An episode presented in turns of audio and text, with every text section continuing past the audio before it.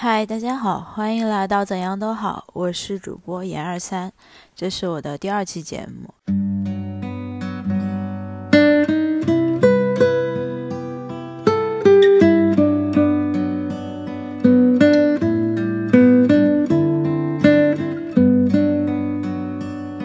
期节目我想聊的主题是每个人不同的人生节奏。Play your own game，其实是因为我觉得，其实每个人都会有自己的人生游戏。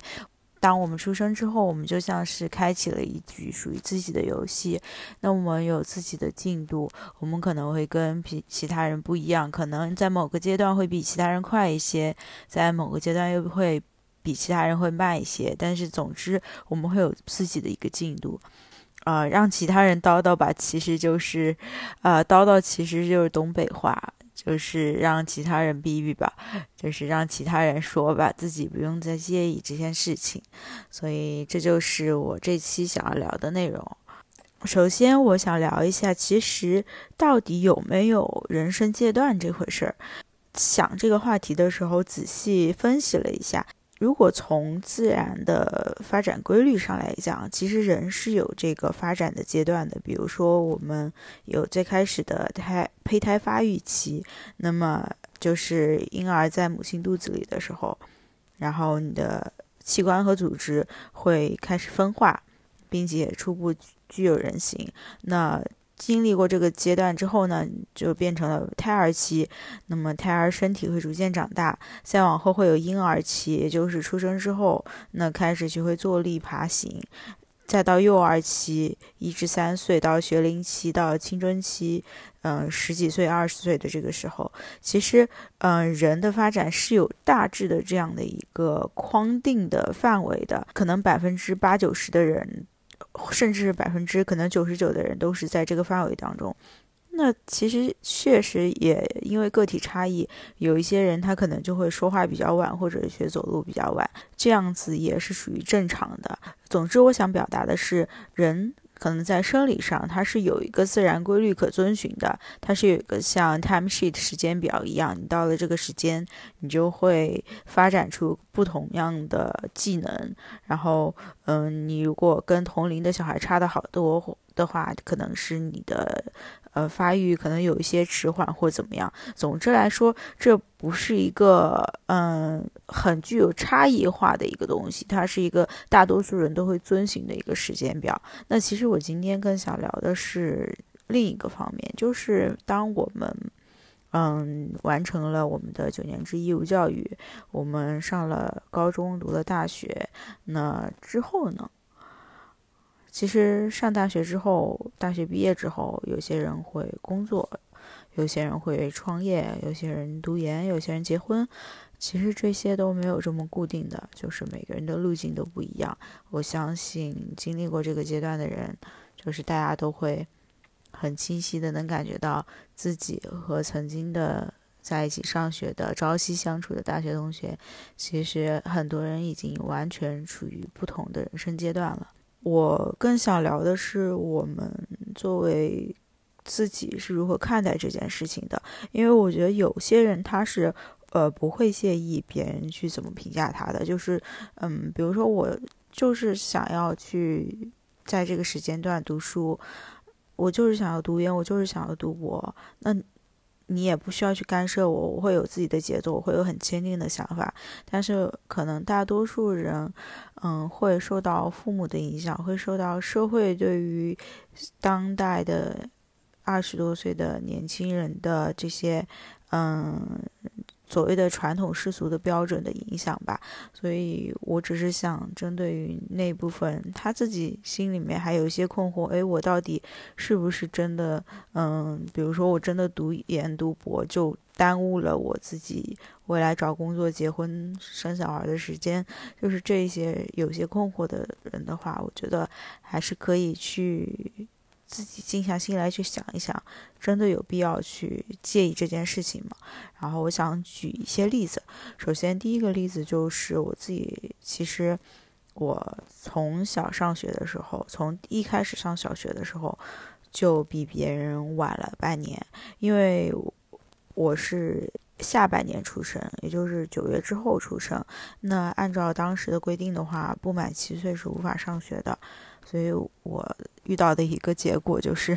我当时一直都比班里大多数同学都会大一些。我我上学期间的时候，我就很介意这件事情。从上小学一直介意到了上高中、大学都没有办法释怀，就觉得哎，自己总是会比同龄人大那么半年，嗯，就觉得好像小一些会更可爱、更好一些。但实际，嗯，到我现在工作之后，我会反过来反过头来，我在想这件事情的话，我会觉得，其实我正是因为比别人晚半年上学。我才有机会比别人享受了半年无忧无虑的童年时光。况且，上学的时候，年龄也没有这么重要。其实大家那时候看的也是学习成绩。那其实自己的学习成绩好像在班里也不会说比他大多数人差很多。所以我觉得，其实可能上学青春期再加上有些敏感，会让自己很介意这件事情吧。但是。长大之后到现在再来看的话，我就觉得其实那时候的介意，就是有一点点，嗯，可能自己过于敏感了。那个例子是我到工作之后，我还是会比周围人大一些。呃，我其实慢慢已经认清了这个事实了，就是我自己的节奏可能很多时候要比周围人要慢一些，所以。那经历过以前的这个上学的时候，就比周围人大，然后自己到后来逐渐释怀之后，其实工作在遇到这个问题，我就没有很困扰了。那我发现自己比别人大了一些之后，我就去分析原因。那么首先第一个原因就是自己本科毕业考研的时候就 gap 了一年，全职备考没有工作。那再加上我是在国内读的研究生，在国内的话，即使是专硕也是两年的时间。比在国外读研一年这种时间至少也多了一年，所以说这些因素加起来导致我又成了一起入职的小朋友里面是最大的。那这也就是客观原因，也没有办法。那非常值得提出来的一点是，虽然我比别人年龄会大一点，但是我觉得我找的这份工作就是我想做的工作，就是我热爱的工作。我我不知道是不是。所有的人刚毕业的时候都能很快的去找到一份自己很喜欢、很热爱，并且很能获得成就感的工作。但我觉得我是在短时间内找到了。那这个我觉得远比年龄这个评价因素要更对于我来说要更重要。第三个例子就是，其实我现在周围有很多小伙伴还是在读书的，比如说在读博，或者是。嗯，比我小一些的有在读研的，大家其实都没有什么收入，收入真的非常少。那这里面就不乏有一些朋友，他就会跟我说，他很想要工作，觉得工作嗯会生活更丰富一些，也能够赚到很多钱。我当时是这样劝他的，我说：“既然你以后一定是要工作的，那你不如就享受当下的时间，因为假设未来你工作之后，你很喜欢你的工作状态，那也是不亏的，因为至少你在学校的这段时间你是好好度过的，是过得很充实的。那还有一种情况，不好的一种情况就是工作之后你不喜欢你的工作，那你就会后悔一辈子，你曾经在学校没有好好最后享受你的学生时光。”甚至直到工作之后，你被工作这些东西所裹挟着，没有这么多自由的时间，也没有办法嗯很个性化的去安排自己的一些一天生活的时候，你就会觉得非常后悔。所以无论何时，我都觉得享受当下是最好的一个状态，而不是去因为一些外界的标准，因为你到这个年龄没有工作，或者是你到这个年龄没有挣钱，就反而去羡慕大多数人他们在的那个状态。其实是没有必要的，就是 play your own game，你有自己的节奏，找到自己的节奏，找到自己当前热爱的事情，我觉得这个是非常重要的。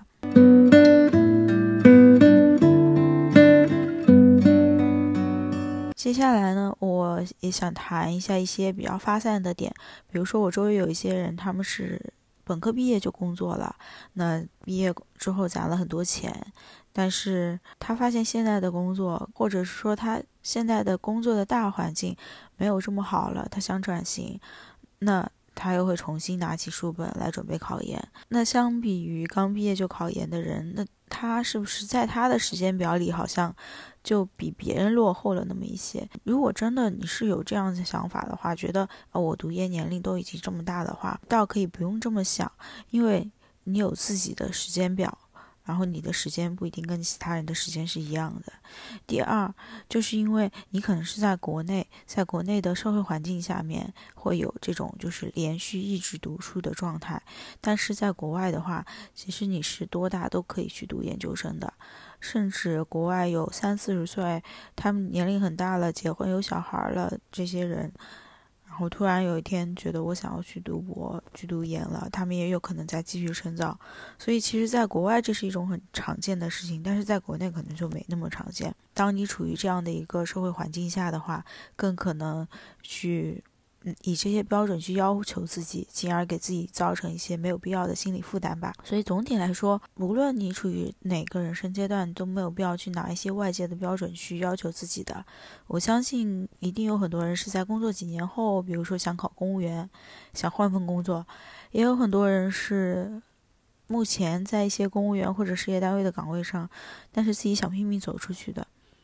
那其实，当他们换一个环境之后，所有都是又从零开始了。但是这没有关系啊，这又有什么呢？因为只要你确认你现在做的事情是你想做的事情，是你真正热爱的事情，其实我们是不应该被这些年龄或者是世俗的你到一个年龄应该做什么事这样的事情被限制住的。因为我们每个人都有属于自己的一个时间表，去尊重你自己的时间表就好了。而不是跟同龄人、大多数人去比。然后接下来，我想说一下我最近看的两本书，对自己很有收获的一点，我也想分享给大家。第一本书是 Netflix 的《不拘一格》，书里是这么写的：二零二零年的时候，其实网飞它有走进规模使其一千倍的 Blockbuster 百事达这家公司，提议让百事达收购自己，但是百事达拒绝了。过了两年之后，二零二二年，Netflix 上市了，但是那个时候，Blockbuster 的规模还是网飞的一百倍。到二零一零年，八年又过去了，百事达宣布破产。到二零一九年的时候，百事达仅有一家影视租赁门店了。但是在二零一九年，Netflix 成功实现了从 DVD 到流媒体的转型。在一百九十个国家拥有了超过一点六七亿的订阅量，而且当年 Netflix 的电影《罗马》也获得了奥斯卡最佳电影提名，并获得了三项奥斯卡大奖。这个电影导演是阿方索·卡隆。其实这个导演，如果熟悉《哈利波特》的人可能知道，他就是《哈利波特与阿斯卡班囚徒》的导演。所以其实。你会发现，Netflix 它在二零二零年的时候，它面对一个嗯 DVD 租赁的巨头 Blockbuster，它是完全没有议价能力的。但是它有自己的发展路径和成长路径。到二零一九年，十九年过去了，在这家巨头 Blockbuster 已经倒闭的时候，网飞却成为了当今世界上最成功的流媒体公司。我觉得这就是一家公司，它在面临很复杂的商业环境的时候，他可以保持自己的发展步骤，最后去真正做成自己真正想做的事情。嗯，第二个例子是关于一个个体的职业发展。最近我有在看一本书，叫《力量从哪里来》，是李一诺写的。然后这本书里讲述了他从麦肯锡一开始在海外做项目，到回国做项目的一个心路历程。嗯，这个心路历程大致描述就是，嗯，本身因为他是在海外的麦肯锡，那如果想做国内的项目的话，非常不好找，并且需要自己花很大精力去找。嗯，那即使找到之后呢，也可能会错失升职加薪的机会，因为首先这个项目就需要很长时间，那再加上国内可能就是这些评价体系。跟国外不太一致，所以这些东西都会可能会导致他的升职加薪会比原在国外发展会慢很多。那其实经过他自己的梳理和反思之后，我觉得他特别优秀的一点是他意识到他想要的是经验和经历，所以即使当下看起来是弊大于利的，但是在他的价值观标准里面衡量之后，当下的利弊就显得不那么重要了。他只需要看清，他选择的就是他想要的就可以了，而不是去权衡这件事情到底是有利还是有弊。看了这件事情之后，我觉得其实如果我们每个人是把自己放入当下的这个小的比赛里，我们会发现有的选择给自己带来的确实是更多的弊大于利的。我我也遇到过有些人确实是。愿意去追求每一个当下的选择，都需要去权衡利弊，做出决策。但是，其实我们每个人的选择背后隐含的东西，它带给我们的影响，是我们当下很难看见的。就像李一诺，他选择了回中国做项目，那短期来看是耽误了职业发展，但是后来却因为他这种勇于面对风险的创新精神，推动了他在职业中发展，并且被评为合伙人。对于我们大多数人来说，我们是无法预见当下的选择对未来自己的人生有多大的影响。我们不一定要把当下自己放到这个小比赛当中，而是应该遵从自己内心的选择。他在书里有解释，对这种看似慢下来的职业发展背后蕴含的原理是怎样的，他自己是如何理解的。我觉得写的特别好，想给大家读一下。这种对慢下来的恐惧，其实源于我们误以为每段经历都有明确的标准和时间表。真实的人生以及职业和事业的发展都不是线性的，它们有停顿，有曲折，也有跃迁。在这下面，其实有一条隐形的道路。这条隐形道路的主线是我们对自我和世界的认知。所以，从这个角度讲，人生最重要的是丰富的经历和思考。因此，我们在做选择时，一个重要的原则就是这个选择会不会扩大视野、加深认知。如果是，就选择这条道路。明确了这条内在的隐形道路，我们就知道外在的快和慢其实都是暂时的。听完这段话，我觉得今天在听这期播客的你，也或多或少经历过这些可能自己看下来看起来是慢下来的这方面的困惑。但其实每个人的人生都在玩自己的游戏，有自己的进度。那我希望至少听完之后，你可以反思这么几个问题：第一个问题是我真的有必要在意这些标准吗？第二是如果可以抛弃这些标准，我自己真正想要的又是什么呢？这就是我最近一直在思考的人生道路的快和慢的问题。其实就尊重自己的节奏就好了，其他的你都可以不用多想，因为。如果你遵从自己的内心，你就知道自己一直走在正确的道路上。接下来是本周想分享的歌曲《落日飞车》的《Greedy》。可能我们每个人都是贪心的吧，都想要更多，但是实际上最后每个人只能得到自己真正想要的东西，而其他的东西可能原本都不属于你。